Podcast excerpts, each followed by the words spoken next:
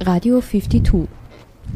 52 Minuten Elementares, Feminismus. Emanzen Scheiße. Jetzt geht's aber durch mit euch.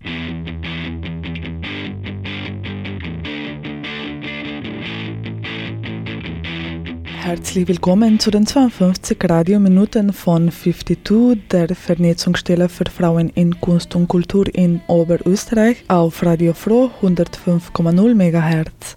In der heutigen Sendung beschäftigen wir uns mit Veranstaltungen anlässlich des Internationalen Frauentags.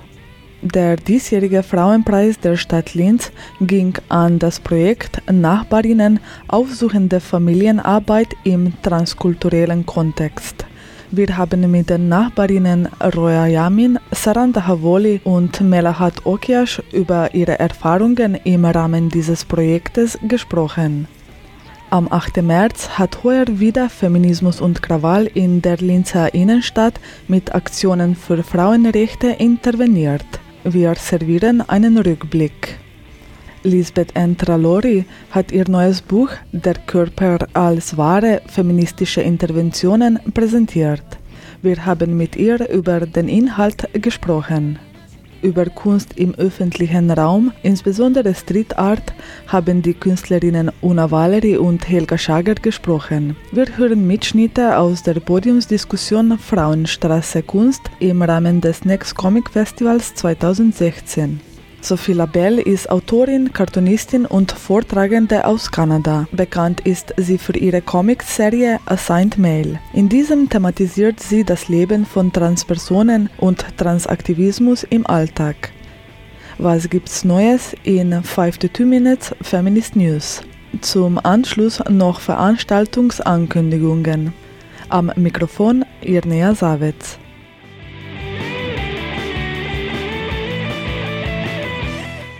Nicht gerüttelt, nicht geschürt. Aufgequält. Der Frauenpreis der Stadt Linz bringt die Wertschätzung für die Arbeit engagierten Frauen zum Ausdruck. Durch die Auszeichnung werden die Aktivitäten einer breiten Öffentlichkeit vorgestellt. Die öffentliche Aufmerksamkeit, finanzielle und politische Anerkennung sollen helfen, die feministischen und frauenpolitischen Anliegen des Projektes voranzubringen. Am 7. März 2016 wurde der Frauenpreis wieder verliehen. Die mit 3600 Euro dotierte Auszeichnung ging an das Projekt Nachbarinnen aufsuchende Familienarbeit im transkulturellen Kontext. Zusätzlich wurden die Gewinnerinnen mit dem goldenen Hexenbesen gewürdigt. Nachbarinnen ist ein Kooperationsprojekt von Migrare, der Volkshilfe Flüchtlings- und Migrantinnenbetreuung und der Fachhochschule Oberösterreich. Wir hören Statements und Eindrücke zum Projekt von drei Nachbarinnen, Roya Yamin, Saranda Havoli und Melahat Okiash. Ja, ich bin äh, Yamin Roya, ich komme aus Afghanistan. Im äh, September 2015 haben wir mit Nachbarn angefangen. Ich habe zuerst wirklich sehr große Angst gehabt. Ich habe gedacht, ich finde niemanden. 12. September waren wir in der Schule, Dorffahrerschule 33.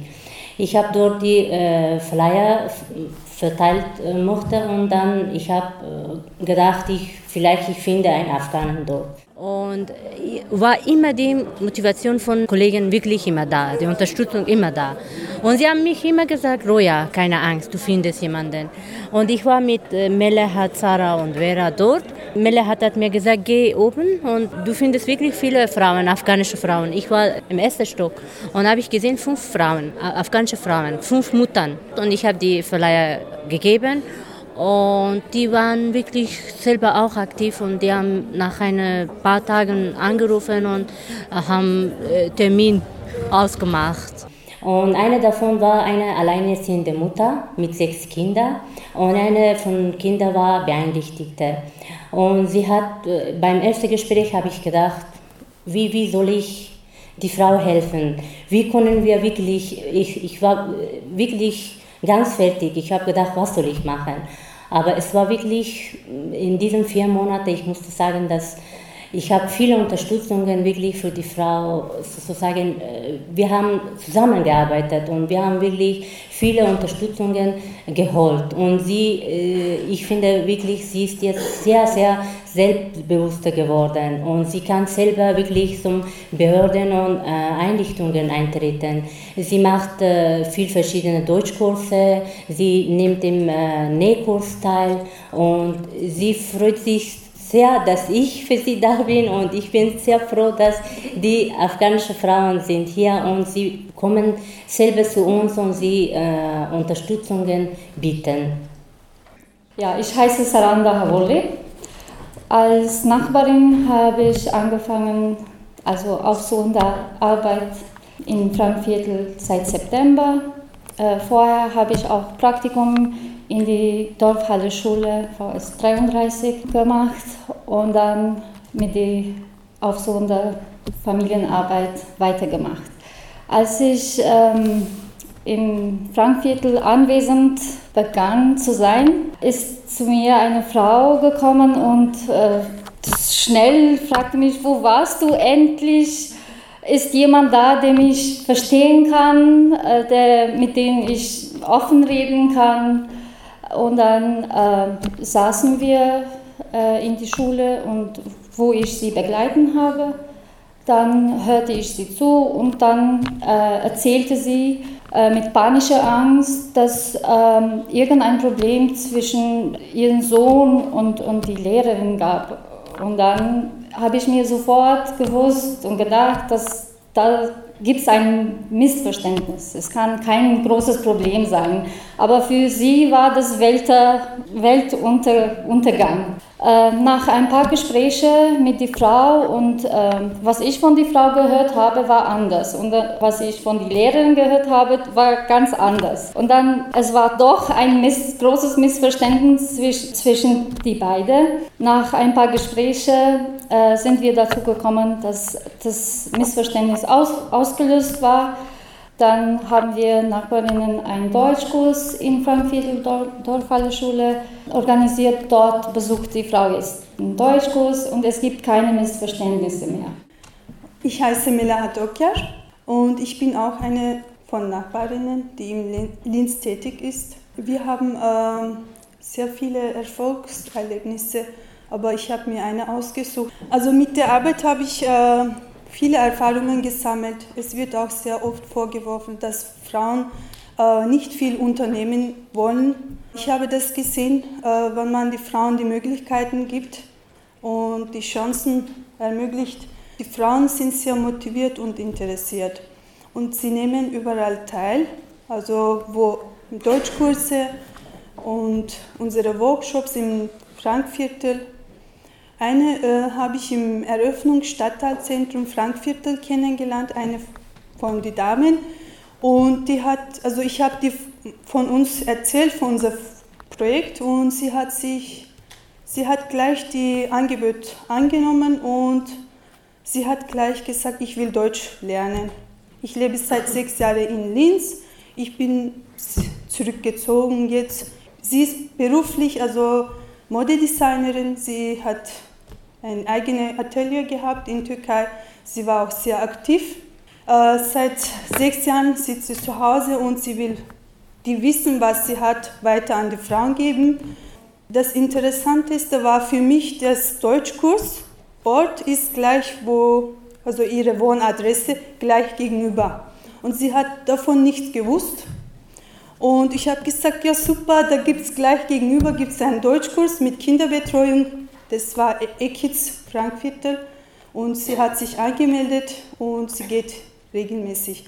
Und sie hat gesagt, ja, ich will was machen, dass die Frauen auch wie ich aktiv ist. Sie will auch aktiv werden.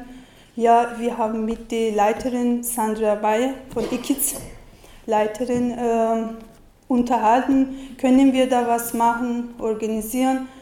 Ja, wir haben einen Nähkurs gratis Nähkurs für die Frauen organisiert und das erste Tag war heute und es waren zahlreiche Frauen von verschiedenen Ländern da und ich bin sehr glücklich darüber. Projekt äh, endet im April. Ja. Und es gibt so welche Pläne für weiter. Äh, es wird höchstwahrscheinlich weitergehen, aber ähm, mit neuen Lehrgängen. Neue, Lehr neue Lehrgang.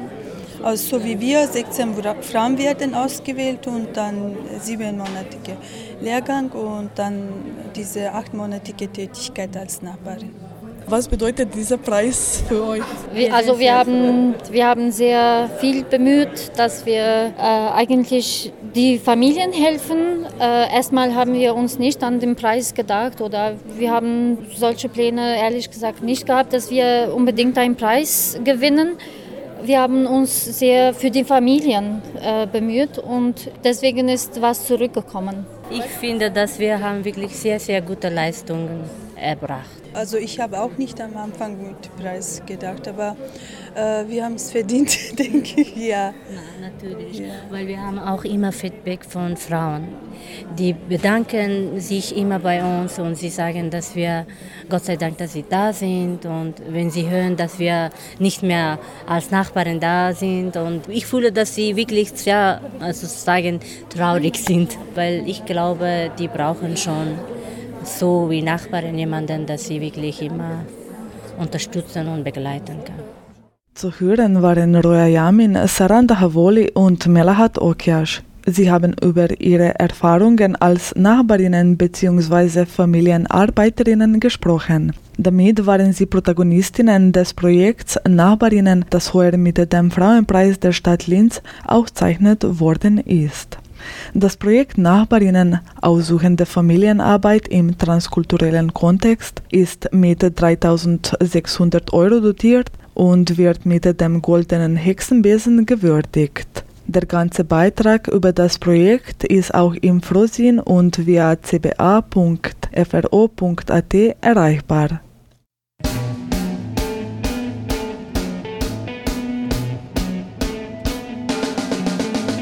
Nicht gerüttelt, nicht geschürt. Aufgequält. Auch heuer haben wir den Internationalen Frauentag in Linz am 8. März besucht. An diesem Tag haben in der Linzer Innenstadt im Rahmen von Feminismus und Krawall performative Aktionen in der Demo Platz da stattgefunden. Bei einem Radioballett konnten sich Radiohörende beteiligen. Ein 28-Tonnen-Boot wurde mit gemeinsamen Kräften durch die Landstraße gezogen. Und zum Demoabschluss tanzten die AktivistInnen, beteiligten FreundInnen, PassantInnen Walzer für Frauenrechte. Wir haben ein kurzes Radio-Feature von Platz da am Internationalen Frauentag in Linz zusammengestellt. Moment.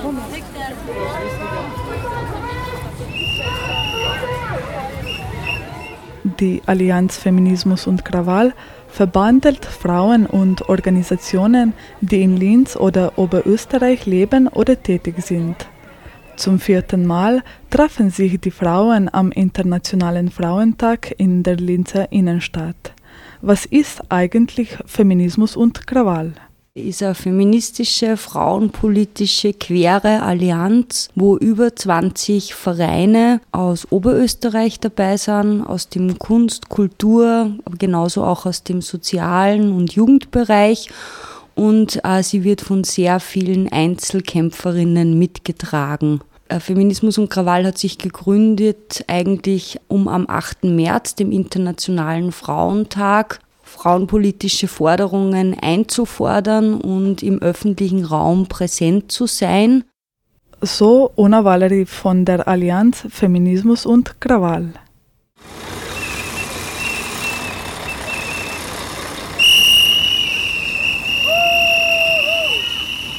Unter dem Titel Platz da haben am Linzer Martin-Luther-Platz unter anderem die Clownessinnen Passanten und Passantinnen mit Pfeifen zum Mitmachen eingeladen. Ich glaube, die Linzerinnen und Linzer, die freuen sich, wenn solche Aktionen sind und wir waren schön geschminkt. Also wir hatten schöne Clowns-Gesichter und es gab ein Radioballett bei dem wir Anweisungen befolgt haben und das hat die Leute zum Mitmachen animiert. Mach Krawall! Öffentliche Räume sind nicht für alle frei zugänglich.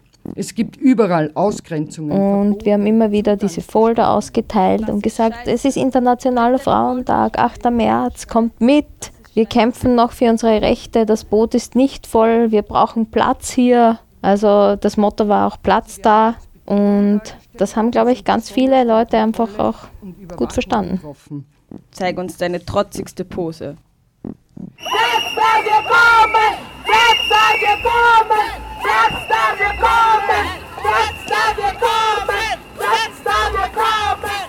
Ein Schiff ziehen ist schon schwierig, aber mit vereinten Kräften und kämpferischen Parolen geht alles. Herr Gott, der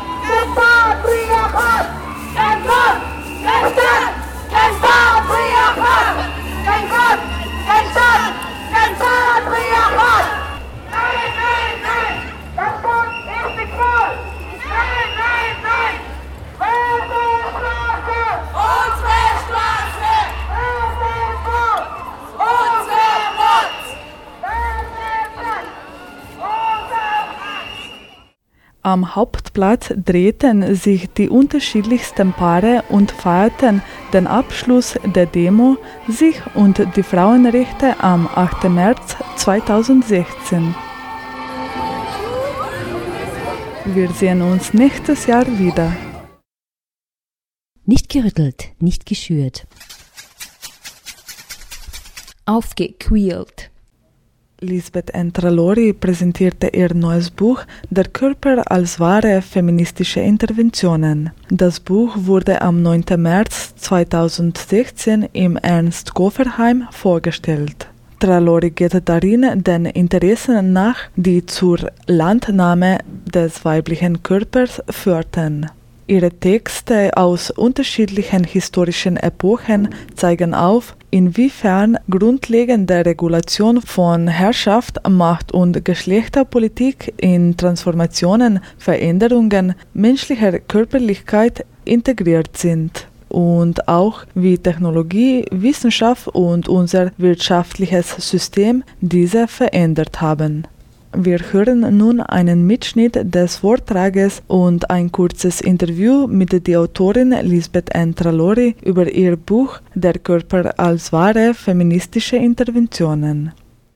Eines der wichtigsten Punkte meines Erachtens ist, dass eine ganze Industrie, die Life Science Industrie, entstanden ist, die jährlich Milliarden einfährt mit dieser Politik der Merkantilisierung und Vermarktung des Körpers, wobei wir sagen müssen, dass es gerade auf dem Gebiet der Medizin faktisch um Enteignungen geht und die Innovationen auf diesem Sektor, zum Beispiel in der äh, Krebsforschung, die ersten Versuche in der Krebsforschung anhand dieser Hellerzellen sind ja eindeutig, dass das ein Gebiet war, auf das sozusagen sich die Institutionen gestürzt haben, aber wo die Menschen selber, von denen diese Zellen stammen, völlig enteignet wurden. Das finde ich eines der problematischsten Dinge. Ein weiterer Punkt ist äh, natürlich, sind die Organbanken. Also man soll nicht äh, die Augen verschließen vor den tatsächlichen Organhandel. Meines Erachtens wird das, dieser Handel unterschätzt und der weltweit hat der ganz enorme Auswirkungen. Ich habe also zum Schluss auch ein Interview geführt mit den Flüchtlingen, die durch die Sahara geflüchtet sind und äh, sie haben mir erzählt, dass hier Flugzeuge sie verfolgt haben, um mit diesen Angeboten äh, sie faktisch, damit sie ihre Niere verkaufen, ja, mit Operationsteams in diesen Flugzeugen drinnen, also ambulante Teams. Also das sind so Dimensionen. Ein weiterer Punkt sind meines Erachtens sind die Eizellenverkäufe. Äh, und da wird völlig unterschätzt, wie schwierig das ist, dass man überhaupt zu diesen Eizellen kommt. Was sind die Hintergründe für diese Kommerzialisierung? Und da zeigt sich, dass das eine lange Tradition hat, nämlich die Verortung des Menschen als eine Art von Mängelwesen. Aus diesen unterschiedlichen Debatten schon im vorigen Jahrhundert zeichnet sich ein äußerst problematisches Bild des Menschen ab.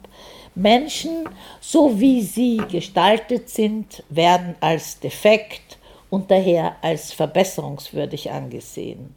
Diese Defektheitstheorie durchzieht wie ein roter Faden die gesamte westliche Denkgeschichte und damit nämlich die Idee, dass Menschen, so wie sie von Natur aus gestaltet sind, dass ihnen eben eine Reihe von Mängeln anhaftet.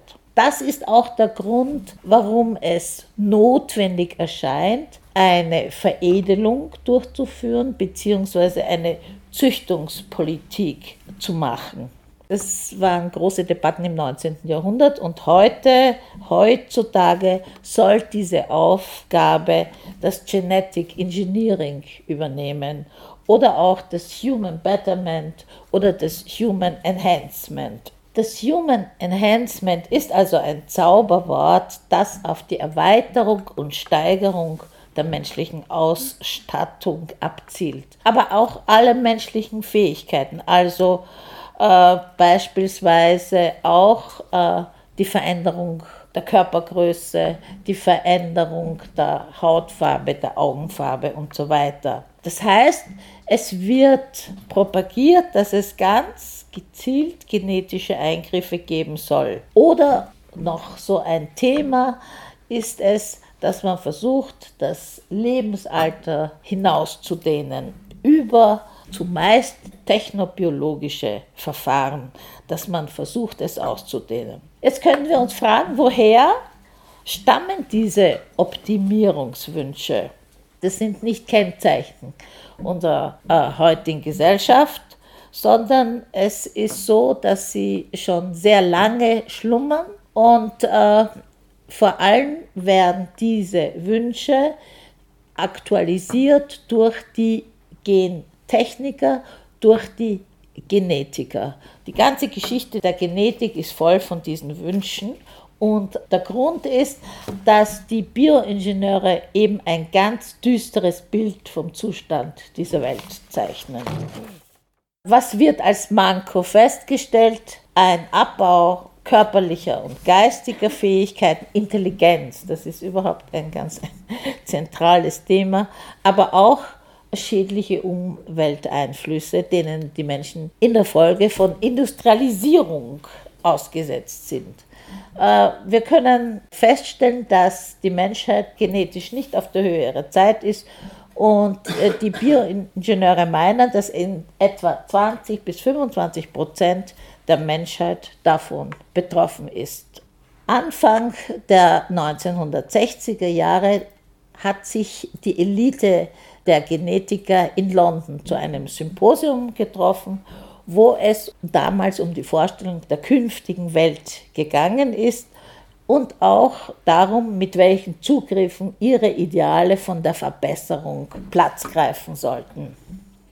Als weiteren Punkt möchte ich gerne eingehen auf den feministischen Aktionismus bzw. auf feministische Interventionen. Vom Beginn dieser Technologien an war die neue Frauenbewegung und lokale Frauengruppen in Österreich, aber auch hier äh, in ganz Österreich sehr aktiv und sie haben mit ihren Interventionen auch großes äh, Aufsehen erregt. Die Neue Frauenbewegung hat dazu eine Reihe von Denkanstößen gegeben und jede Menge an Publikationen hervorgebracht. Vor allem hat sie auf bislang unbekannte Herrschaftsverhältnisse aufmerksam gemacht, die wir damals umschrieben haben mit dem Begriff des Technopatriarchats. Dieser Protest dagegen war von einem, ich würde sagen, aufklärerischen Impetus getragen und umfasste auch jede Menge an Öffentlichkeitsarbeit, aber auch einen spontanen Aktionismus. Also ich erinnere mich in diesem Zusammenhang, dass wir uns vor dem Institut der molekularen Pathologie in schwarze Säcke gehüllt haben und sozusagen dagegen protestiert haben. Die feministischen Interventionen, da gibt es eine ganze Reihe. Unter anderem war eine Studentin auch in einer Kinderwunschklinik und hat sich ausgegeben sozusagen als Klientin, als mögliche und hat das, was dort wirklich passiert ist, protokolliert und wir haben das in einem Buch veröffentlichen können. Es hat äh, auch äh, Aktionen vor und in diesen Kliniken gegeben, aber auch vor äh, universitäre äh, Einrichtungen, um eben dieses Thema publik zu machen. Vor allem haben wir versucht, auf dem ersten österreichischen Frauenkongress gegen diese Gen- und Reproduktionstechnologien eine Öffentlichkeitsarbeit zu machen und dieses Thema überhaupt für äh, medial aufzubereiten und überhaupt mal die kritische Öffentlichkeit dafür zu interessieren. Was bedeuten diese Technologien? Damals haben wir empfunden, dass diese Technologien eine Kriegserklärung an die Frauen bedeuten. Warum? Weil sie auf Zerstörung und Zerstückelung des Frauenleibes aus sind. Und in diesem Zusammenhang haben wir gefordert, damals ein sofortiges Stopp dieser Technologien. Sie können heute sagen, ach, das war ja äußerst naiv, aber ich möchte unterstreichen, äh, dass es sich alles abgespielt hat in einer sogenannten gesetzesfreien Situation. Also 1982 kam das erste Retortenbaby in Wien zur Welt. Österreich war sehr früh dran, es war das sechste Land, das sozusagen diese Technologien erfolgreich benutzt hat. 1978 kam Louise Braun zur Welt und äh, von 82 bis 1992 gingen vor allem die massiven Kämpfe. Warum? Weil erst 1992 eine Gesetzesnovelle beziehungsweise überhaupt erst einmal das Fortpflanzungsmedizingesetz durchgegangen ist. Das heißt, genau hier war es möglich, politisch aktiv zu sein und hier sozusagen versuchen noch die Weichen zu stellen.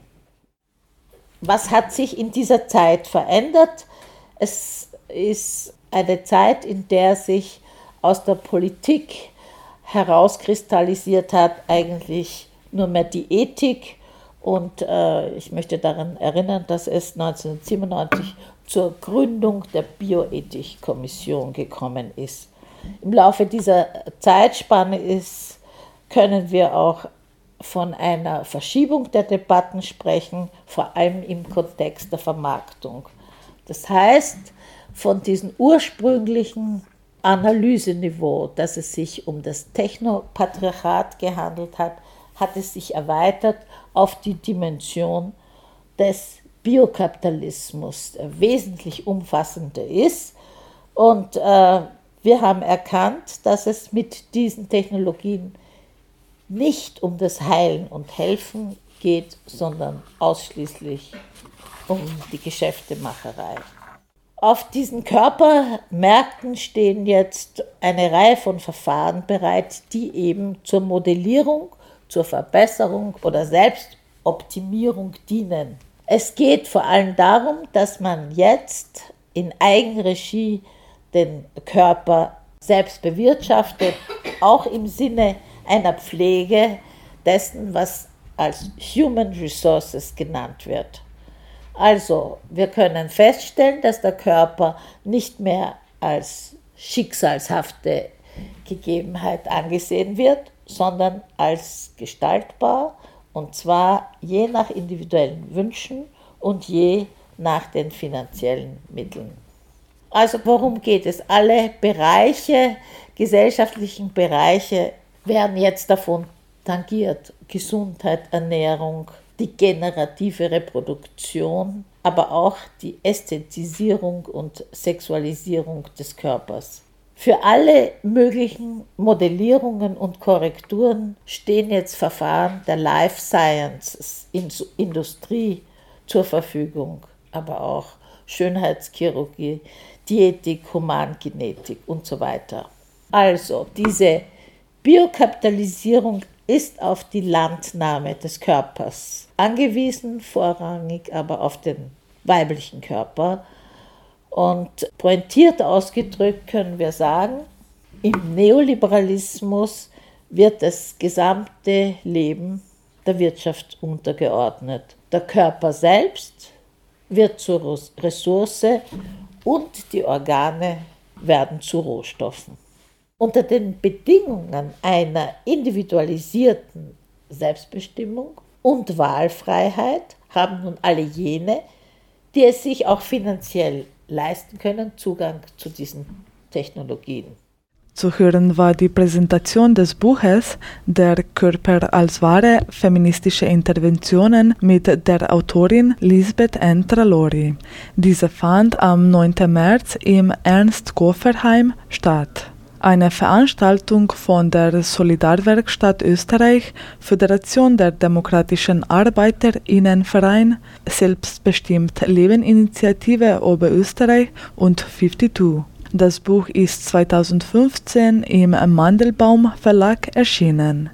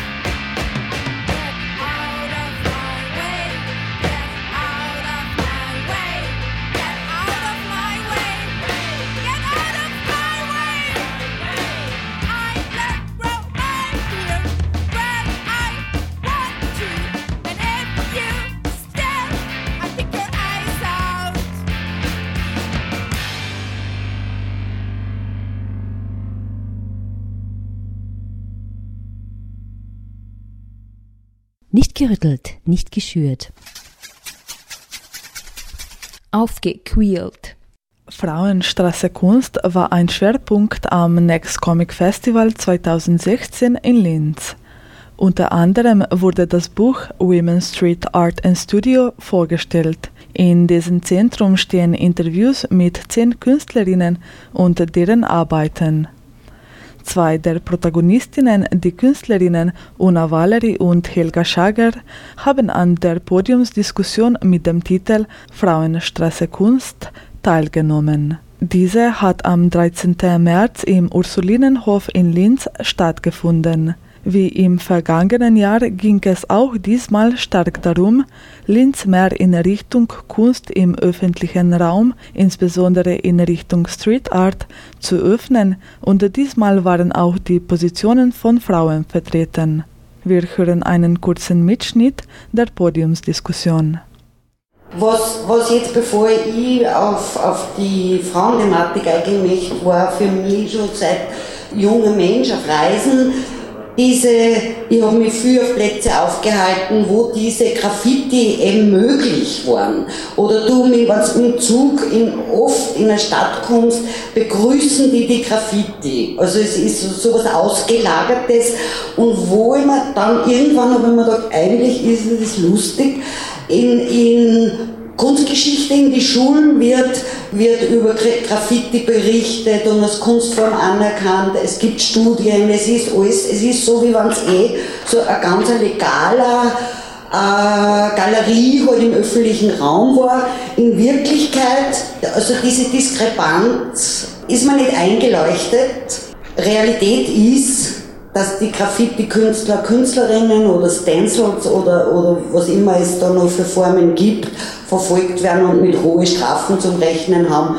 Und was, man, was mich auch sehr berührt, war ein zweiter Teil, dass er die, die Jugendlichen oft so als Inhalationsritus, ob sie sich jetzt aushaufen oder irgendwas, dann kaufen sie halt, halt Stifte und machen einen Tag an die Wand. Also sozusagen, es ist so Mutproben und dass die verfolgt werden, wie, also in einem Verhältnis, von denen abgesehen wissen sie schon, was illegal ist, dass die Eltern schwer blechen müssen, vielleicht wenn sie erwischt werden.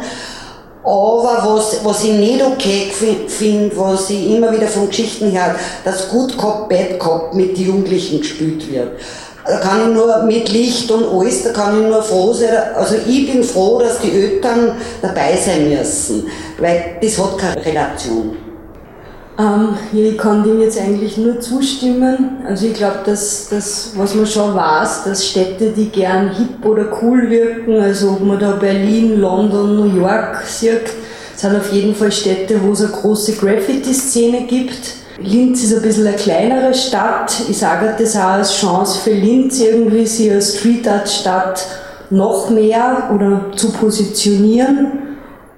Wir stellen ja heute die Publikation Women's Street Art und Studio vor, um was geht. Jetzt war, ist mir nur ganz wichtig ähm, zu sagen, auch, was, die, was die Künstlerinnen erzählen äh, in dem Buch, was mich sehr berührt hat, dass die Einzelkämpferinnen wie die Jenny werden von die die Platzhirschen, sozusagen, da gibt es ja eine starke Hierarchie, gemobbt, dass wirklich sie dann alleine in, in die Straßen bewegen und alleine losziehen. Und dann gibt es die, das sind die Freundinnen von den Art Künstlern, die haben, haben dann auch eine Position, aber schon untergeordnet. Und, dann, und das hat mich so berührt, wie die Frauen das erzählt haben, weil wir sind im 21. Jahrhundert und es sind die Strategien noch immer die gleichen. Und da will ich auch wieder ein Plädoyer holen. Ich, ich arbeite auch beim Radio und da ist die, die, die gendergerechte Sprache ist so was Wichtiges für mich, weil es wird, wenn, wenn ich immer nur von Street Art Künstler spreche, dann ist in meinem Mind, es gibt nur Street Art Künstler. Und, und inzwischen gibt es aber schon viel dafür Frauen, die Street Art Künstlerinnen sind. Darum ist das binnen ich, finde ich, also das, die, die gendergerechte Sprache für mich ganz was Wichtiges, weil Geschichtsschreibung ist für mich dann falsch geschrieben. Linz hat fünf freigegebene Graffiti-Flächen, keine einzige ist in der Innenstadt. Die, wo man es nicht genau weiß, ist neben der Eisenbahnbrücke. Das ist nur die, die am nächsten zum Zentrum ist. Also ich glaube, wir können sich einig sein, dass starker Aufholbedarf besteht.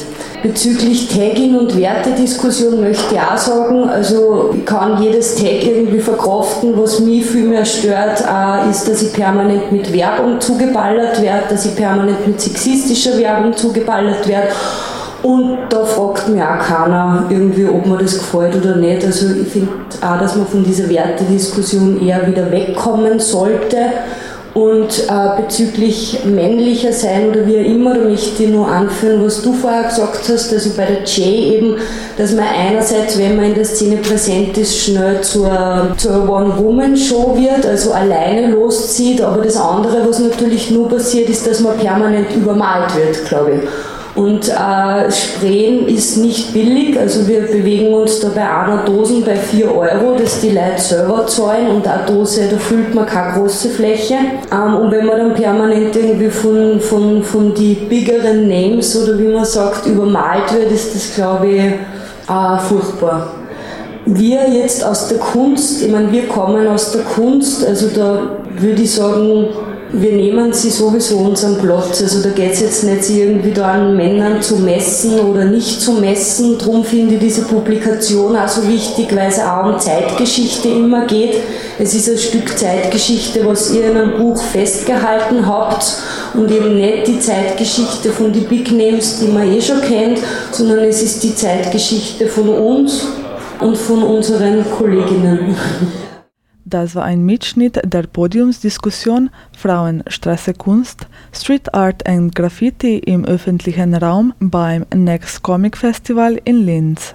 Unter anderem wurde bei dem Festival auch das Buch Women Street Art and Studio vorgestellt. Es ist 2014 im Verlag der Provinz erschienen.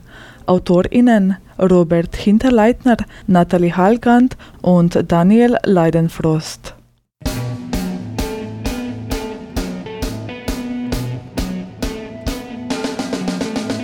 Nicht gerüttelt, nicht geschürt.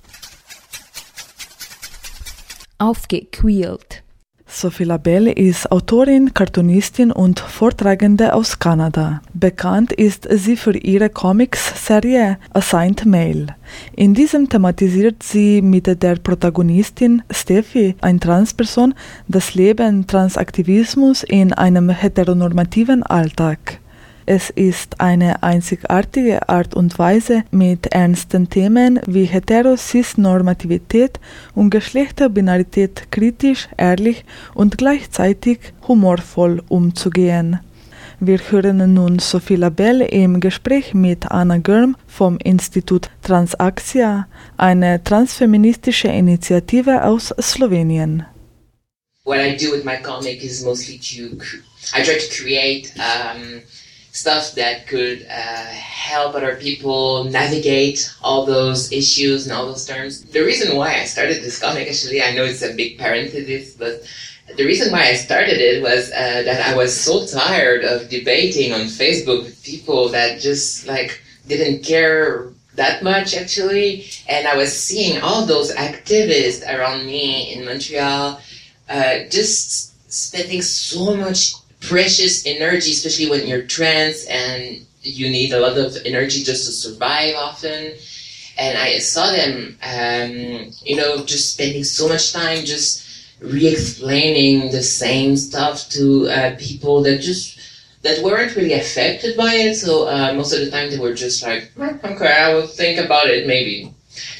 And so I decided to make. Well, first tried uh, to write a blog, which is uh, really nice to put your ideas together and like the, the things that you've been learning through activism. Because I've been doing activism for about a decade, and I, I felt that I was at a point of my life where I just needed to um, to synthesize everything, to put order in my ideas, and it was really great to see uh, people using those uh, blog articles just to um, just you know as answers to questions that people had.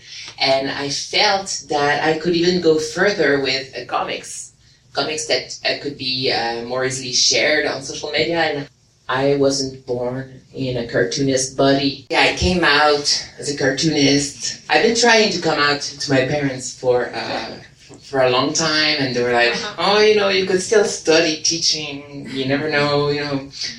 But yeah i now fully transitioned so yeah, it took a while for my parents to just accept it, but uh, they're better now uh, with my uh, my cartooning and uh, yeah, words, and um, it's also very uh, much related to uh, what I was saying earlier, as we in the first time of well, not the first time of history, because before colonialism, they there was many trans-only spaces uh, in many various societies. We just need to rebuild those and to re-empower ourselves as communities and as individuals. And we're just starting this. That's why I'm very excited at what's happening now with um, online communities as we can challenge concepts that have been told as, you know, the only truth. Uh, for example, the transsexual diagnosis and um, and transsexuality was first framed as a disease, and it's a very medically charged term. And your comics, yeah. And it's been very well received with also, you know, like people of all ages, trans people of all ages. Why do you think it has touched so many people and why they or we can relate to it? Does it have something to do with what I think you've also been saying that the trans representation in the media and in all sorts of discourses basically is kind of very limited and the only visibility that there is is usually the very normative experiences, so to say, and the very stereotypical narratives that I'm not saying that they're any less legit than any other um, narratives and experiences. But do you think you could say that maybe Steffi is, and your, the, well, basically the whole of your work is doing the opposite to this just uh, normative, stereotypical narrative that we usually see everywhere? It first is a comic, you know, uh, by a trans person about trans persons uh, for trans people, and that's pretty rare. Um, there's other uh, cartoonists that do similar work, and they're as important, you know, as as any any of my work. And um, but but I feel that uh, the people really need to to see that um, to to have access to media by trans people, but because what we usually see and what we've been saying seeing for decades was, for example, documentaries on trans people. Everything you needed to know about those surgeries that trans people have so you can think about getting them. I don't think that's the, the main purpose of all those documentaries because we keep making documentaries about trans bodies for uh, people that aren't trans. And I don't know, I'm still struggling about how to talk about this because it's pretty much, it's pretty problematic. If you knew how many times by week I receive messages from documentarists or journalists that want to do articles to help the trans community. So we want to talk about trans people because we're so open. But yeah, having access to media about trans people made by trans people is so important because we're we've been talking a, a bit more lately about cis gazing, uh, which is basically just the um, this objectifying gaze. It's it's not just one single individual that will create a system. You know, it's not because one person is just curious about those all those surgeries. Oh my god, it's not it's not because there's one person that has that. It's because every time you talk about transness uh, between tra- trans people uh, and there, there's happened to be a cis person, well, uh, every time there's going to be this this gazing of trans experience, and it makes it structural. And um, and yeah, my my comic has been reaching uh, so many various people, uh, so many various audiences. I feel because by telling stories about us, by us, is a, a better way, I find, to reach universality in our experience. Das war ein Gespräch mit der Autorin und Comiczeichnerin Sophie Labelle. Es hat Mitte März in Ljubljana, Slowenien, stattgefunden. Wir bedanken uns für diesen Mitschnitt beim Institut Transaktia aus Ljubljana. Transaktia ist eine transfeministische Initiative aus Slowenien. Sie ermöglicht Unterstützung, Information, Empowerment und Allianz von transgender und gender-nonkonforme Personen in Slowenien.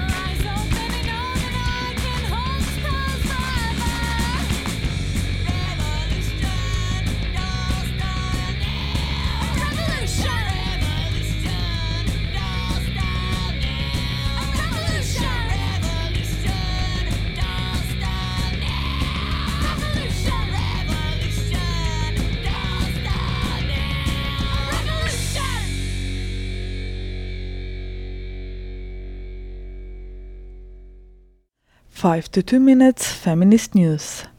Von sicheren Passwörtern, Spieldesign und kreativen Hacken für Mädchen erzählte das neue Buch Digitales Do-It-Yourself für Mädchen.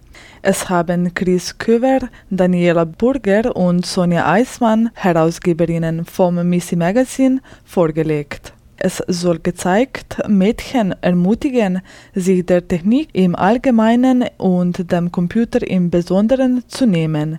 Hacken heißt besser machen, sagen sie gleich eingangs und räumen damit mit dem nächsten Klischees auf, dass Hacken etwas Negatives oder gar Verbotenes sei. Hacken, so wie es die Autorinnen verstehen, meint positive und kreative Veränderung. Hacken kannst du alles, auch die Regeln der Gesellschaft, sagen sie. Mehr dazu der Standard.at. Serviert und dekoriert. Infos auf dem Tisch. Am 9. April feiern wir Riot Girl Day. Zu dieser Gelegenheit veranstalten NMPET und Capu am 8. und 9. April 2016 Siebdruck-Workshop, Konzerte, Jam Session, Filmbrunch und viel mehr. Einige Veranstaltungen sind Girls Only und einige sind offen für alle. Nähere Informationen NMPET Website. Das war eine 52 Radiominuten-Sendung mit dem diesjährigen Frauenpreis der Stadt Linz. Er ging an das Projekt Nachbarinnen aufsuchende Familienarbeit im transkulturellen Kontext. Wir haben mit den Nachbarinnen Roya Yamin, Saranda Havoli und Melahat Okiash über ihre Erfahrungen im Rahmen dieses Projektes gesprochen. Feminismus und Krawall, die die Linzer Innenstadt mit Aktionen für Frauenrechte intervenierten. Lisbeth Entralori, sie hat ihr neues Buch Der Körper als Ware feministische Interventionen präsentiert. Wir haben mit ihr über den Inhalt gesprochen den Künstlerinnen Una Valery und Helga Schager über Kunst im öffentlichen Raum, insbesondere Street Art im Rahmen der Podiumsdiskussion Frauenstraße Kunst beim Next Comic Festivals 2016 gesprochen haben. Sophie Labelle, Autorin, Cartoonistin und Vortragende aus Kanada. Bekannt ist sie für ihre Comics-Serie Assigned Mail. In diesem thematisiert sie das Leben von Transpersonen und Transaktivismus im heteronormativen Alltag. Die Musik in der Sendung stammt aus der Kompilation Mansplaining on the Dance Floor. Die Sendung steht im Anschluss zum Download via cba.fro.at bereit. Links und weiterführende Infos inklusive. Am Mikrofon verabschiedet sich Irnea Savitz.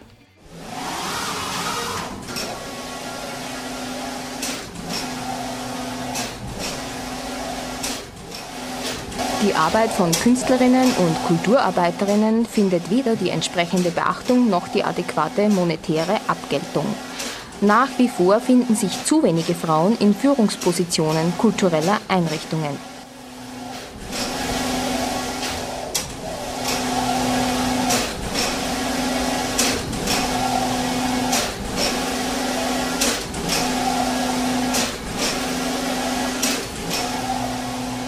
Ziel der Kulturpolitik muss die Herstellung von reeller Gleichstellung in allen Bereichen und Symmetrie auf allen Ebenen des künstlerischen und kulturellen Lebens sein.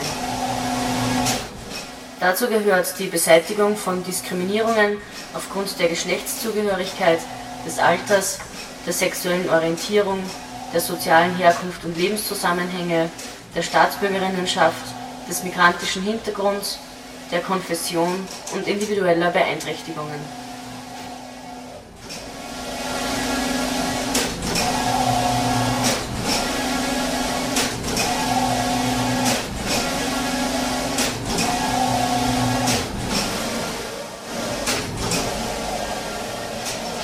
Bedarf der Frauenförderung, der Unterstützung frauenspezifischer Aktivitäten und der Etablierung von Gender Mainstreaming im Kunst- und Kulturbereich.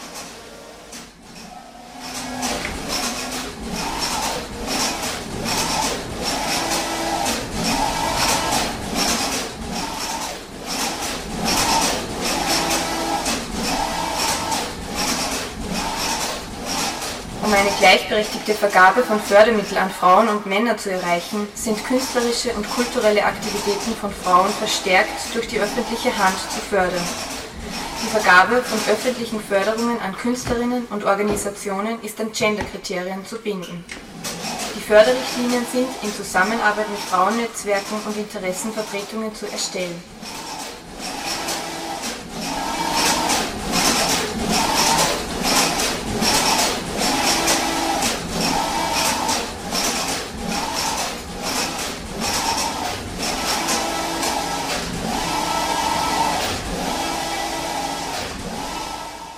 Alle Gremien, Jurys und Beiräte sind geschlechterparitätisch zu besetzen. Fach- und Genderkompetenzen sind Qualifikationserfordernis. Ziel ist, Preise, Stipendien und Fördermittel gendergerecht zu vergeben. Das umfasst sowohl die inhaltliche als auch die personelle Dimension.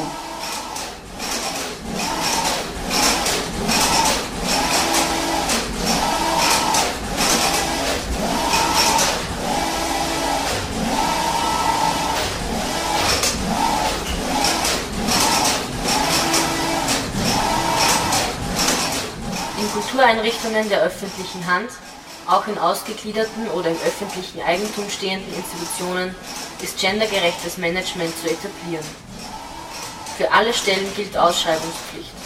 Mindestens 50 Prozent der Führungspositionen, sowohl im künstlerischen wie im sogenannten kaufmännischen Bereich, sind mit Frauen zu besetzen.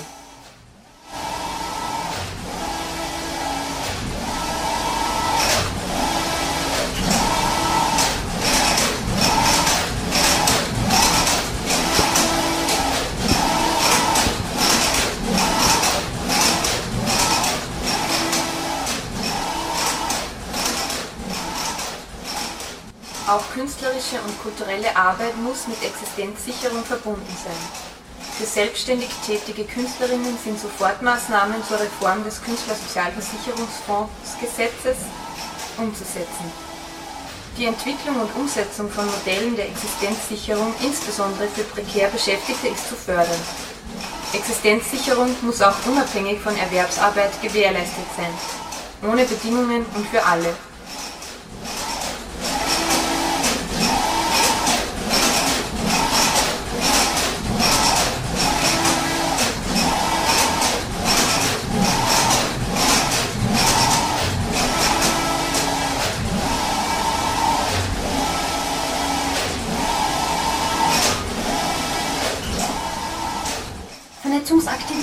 Kulturschaffender Frauen sind von der öffentlichen Hand offensiv zu fördern.